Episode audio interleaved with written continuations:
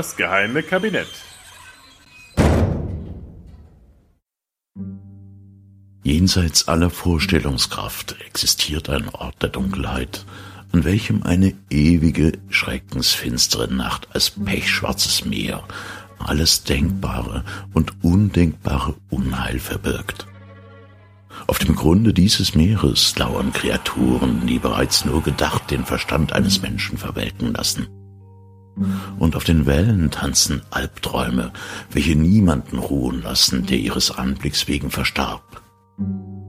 Dieses finstere Meer folgt den natürlichen Gezeiten von Ebbe und Flut.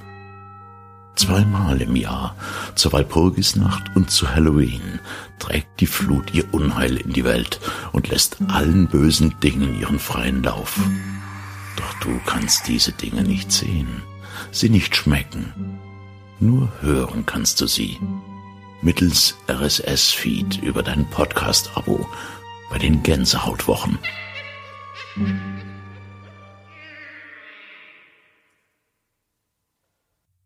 Herzlich willkommen zu einer Spezialausgabe des Geheimen Kabinetts im Rahmen der Gänsehautwochen. Zweimal im Jahr öffnen sich die Pforten der Finsternis und lassen dunklen Dingen ihren freien Lauf. Zu diesen Zeit- oder Zweitpunkten schließen sich Podcaster als redlich Verfechter des gesprochenen Wortes zusammen um in den anschließenden Tagen und Wochen jene schaurige Düsternis in eure Ohren zu tragen. So auch ich, so auch heute. Heute daher Hexe am Stiel. Die Walpurgisnacht. Nicht weit entfernt von meiner Sendezentrale liegt der Brocken, jenes Bergmassiv, also der Blocksberg, auf den genau in dieser Nacht die Hexen ihr Unwesen treiben also eigentlich dem heiligen Tag der Sankt Walburga. Englische Abtissin, 8. Jahrhundert, tolle Wunder wie Beruhigung eines tollwütigen Hundes und Rettung eines verhungernden Kindes mit drei Ehren. Naja, gut. Ähm, wo war ich? Ach so, ja, in dieser Nacht gehen die Hexen um. Sie sammeln sich, setzen ihre spitzen Hüte auf und fliegen zum Hexensabbat auf den Blocksberg auf ihren pfeilschnellen, eleganten Besen. Äh, wieso eigentlich Besen? Denn ganz so eindeutig ist diese Verbindung Hexe und Besen in der Hochzeit des Hexenwahns noch überhaupt nicht. Anders als man das heutzutage glauben mag, da wir geprägt durch unsere populären Hexengeschichten sind, begonnen von Grimms Märchen über die kleine Hexe und Bibi Blocksberg bis hin zu Harry Potter. Besen, überall Besen. Der Besen bzw. Besenstiel war nämlich ursprünglich nur eine von vielen Alltagsgegenständen, mit der sich Hexen in die Lüfte schwangen. Gleichzeitig sprechen die historischen Quellen von Hexen, die auf gegabelten Stöcken, auf Spindeln und sogar auf Schaufeln sich in die Lüfte erheben. Ausgerechnet Schaufeln, ja. Von anderen Hexen glaubte man, sie könnten auf Dämonen oder Haustieren reiten, so wie Ziegenböcken, schwarzen Widdern, Ochsen oder Wölfen Okay, das sind eher keine Haustiere. Oder so unwahrscheinlich anmutende Dinge wie auf Eierschalen und Grasbüscheln. Letzteres macht das Parken auf dem Blocksberg sicher auch einfacher als mit einem Ochsen.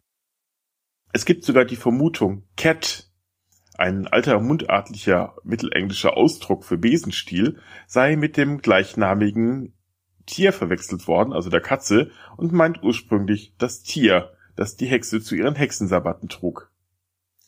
Bezeichnenderweise stammt das früheste aufgezeichnete Geständnis, auf einem Besen geflogen zu sein, von einem Mann.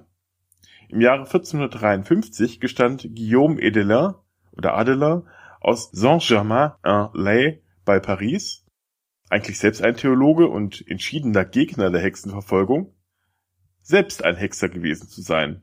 Er habe an Teufelssabbaten teilgenommen und sei dorthin auf einem Besen geritten. Die Androhung von Folter dürfte ihn wohl zu diesem Geständnis verleitet haben. Er wurde vor dem bischöflichen Gericht schließlich verurteilt und starb wenig später in Kerkerhaft. Doch nur die wenigsten Frauen und Männer, die in den Hexenprozessen aussagten, gaben an, jemals auf einem Besen geflogen zu sein.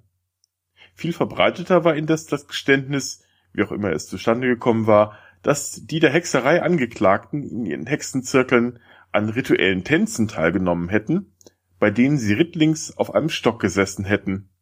was wahrscheinlich eine Quelle für die Überlieferung vom Hexenflug auf dem Besen war. Das Motiv könnte indes auch schon viel älter sein. Der deutsche Name Hexe leitet sich nämlich vom mittelhochdeutschen Hagusassa oder Hakasussa ab, etwa die auf der Hecke sitzt oder die Zaunreiterin. Allerdings sind weder Etymologie noch genaue Wortbedeutung ganz eindeutig geklärt. Ursprünglich könnte der Begriff ein dämonisches weibliches Wesen bezeichnet haben, das mit einem Bein im Reich der Lebenden und mit dem anderen im Reich der Toten stand. Allerdings könnte die Geschichte mit dem fliegenden Besen auch eine ganz andere Ursache gehabt haben, die Hexensalbe. Die Hexen oder Flugsalbe applizierten die Hexen vor ihrem Ausritt zum Blocksberg. Der erste Arzt des Spätmittelalters, der ein Hexensalbenrezept überliefert, war Johannes Hartlieb zwischen 1400 und 1468. Er verfasste um das Jahr 1456 herum das Buch aller verbotenen Künste und gab darin ein Rezept für diese flüggemachende Salbe wieder. Zitat Zu solchem Fahren nützen auch Mann und Weib, nämlich die Unholden, ein Salb heißt Ungentum faridis. Die machen sie aus sieben Kräutern und brechen jegliches Kraut an einem Tag, der denn demselben Kraut zugehört. Am Sonntag brechen und graben sie Solsequium, am Montag Lunarium, am Ehrtag Verbenam, am Mittwochen Mercurialem, am Pfingsttag Dachhauswurz, am Freitag Capillos Veneris und daraus machen sie dann Salben mit Mischung aus etlichs Plotz von Vogel, auch Schmalz von Tieren, dass ich als nit schrieb, dass jemand davon soll geärgert werden. Also zusammengefasst Inhaltsstoffe Eisenkraut, Mundraute, Bingelkraut, Donnerbart, Alraune, Frauenhaarfarn, Johanniskraut und als Aromastoffe Vogelkot und Tierschmalz, allerdings ohne Konservierungsstoffe. Er berichtet weiter, wann sie dann fahren wollen, so bestreichen sie Penk, also Bänke oder Stühl, Rechen oder Ofengabeln und fahren dahin. Sicherheitshalber fügt er noch als Disclaimer dazu, das alles ist recht Nekromantia und fast groß verboten ist. Also ist streng verboten, also nicht nachmachen. Ein anderer beliebter Bestandteil von Hexensalbe war das Bilsenkraut, das starke Alkaloide enthält und in der Tat Halluzinationen vom Fliegen erzeugen kann, wenn es einen nicht vorher umbringt. Manche Historiker glauben, dass es von den Frauen in den ähm, unteren Regionen des Körpers appliziert wurde oder Besenstiele damit eingerieben wurden und mit denen die Damen dann, naja, die Salbe applizierten. Tatsächlich scheint es diese Vorstellung gegeben zu haben. Oft zitiert wird das Manuskript Questio de Strigis des Theologen Jordanes de Bergamo von 1470, in dem er berichtet, dass Hexen an bestimmten Tagen oder Nächten einen Stab mit Salbe einreiben und darauf reiten würden oder sich mit der Salbe unter den Armen oder anderen behaarten Körperpartien, Knickknack, Sie wissen schon, einschmierten. Offenbar hat das Zeug auch wirklich gewirkt. Der deutsche Volkskundler Will Erich Polkert hat in den 60er Jahren des 20. Jahrhunderts mit selbst gemixten Hexensalben aus Tollkirsch, Schlafmohn, Bilsenkraut und Stechapfel herumexperimentiert und berichtete, wir hatten wilde Träume. Wie in Trance erlebten wir wilde, aber beherrschte Flüge, ausgelassene Gelage, ähnlich dem wirren Durcheinander der alljährlichen Jahrmärkte. Und zu guter Letzt ergingen wir uns, im Traum, in erotischen Zügellosigkeiten. Für Polkert bestand nach dem Experiment kein Zweifel mehr, dass es Frauen gegeben habe, die ähnliche Salben benutzt hätten. Hinterher hätten sie dann den Traum für wahre Wirklichkeit gehalten. Auch Gustav Schenk experimentierte in den 1960ern mit diesen Substanzen und erlebte dabei Halluzinationen vom Fliegen und Schweben. Die 60er waren offenbar eine sehr spannende Zeit für Historiker und Volkskundler. Man möchte dabei gewesen sein. Die meisten der Vorstellungen dürften aber aus der regen Fantasie der Zeitgenossen stammen.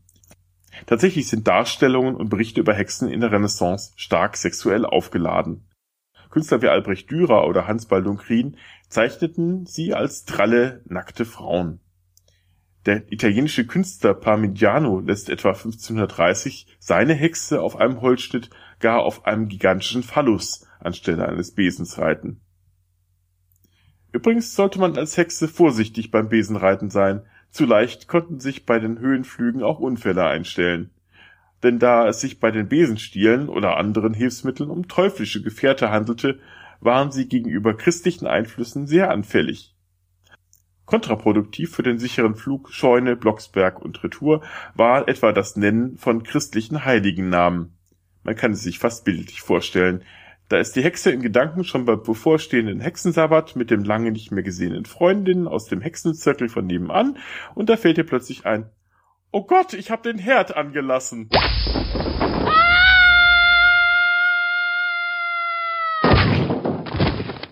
Genauso problematisch war übrigens das Geläut von Kirchenglocken. Ihr glaubt wohl, ich denk mir das aus? Am 18. Juli 1692 erzählte etwa Ann Forster bei den berühmt-berüchtigten Hexenprozessen von Salem, dass ihr ein ähnlicher Unfall widerfahren sei. Zitat Die befragte Ann Foster gestand, dass der Teufel in Gestalt eines schwarzen Mannes zusammen mit Goody Carrier vor ungefähr sechs Jahren, als sie zu einer Hexe gemacht worden war und sie versprach, dem Teufel zwei Jahre zu dienen, ihr der Teufel daraufhin Reichtum und viele andere Dinge versprochen habe, die er aber niemals eingelöst habe. Und sie gestand, dass sie und Martha Carrier beide auf einem Stab oder Pfahl ritten, als sie zur Zusammenkunft der Hexen im Dorf Salem reisten und dass der Stock zerbrach. Sie waren zu dieser Zeit hoch in der Luft über den Baumwipfeln und fielen. Aber sie klammerte sich an den Hals von Goody Carrier und kam so zurück zum Dorf. Sie berichtete, dass sie sich sehr am Bein verletzt hatte. Man sollte also sein Wesen nicht mit Hexen überladen. Bei mehr als 20 Prozent über dem zulässigen Gesamtgewicht drohen übrigens auch Punkte in Flensburg. Bevor ich jedoch diese Sendung noch überlade, schwinge ich mich selbst auf meinen Nimbus 2000 und fliege von dann. Bis zum nächsten Mal. Na komm schon. Ach. Ach, dann gehe ich halt zu Fuß. Tschüss. Thank you.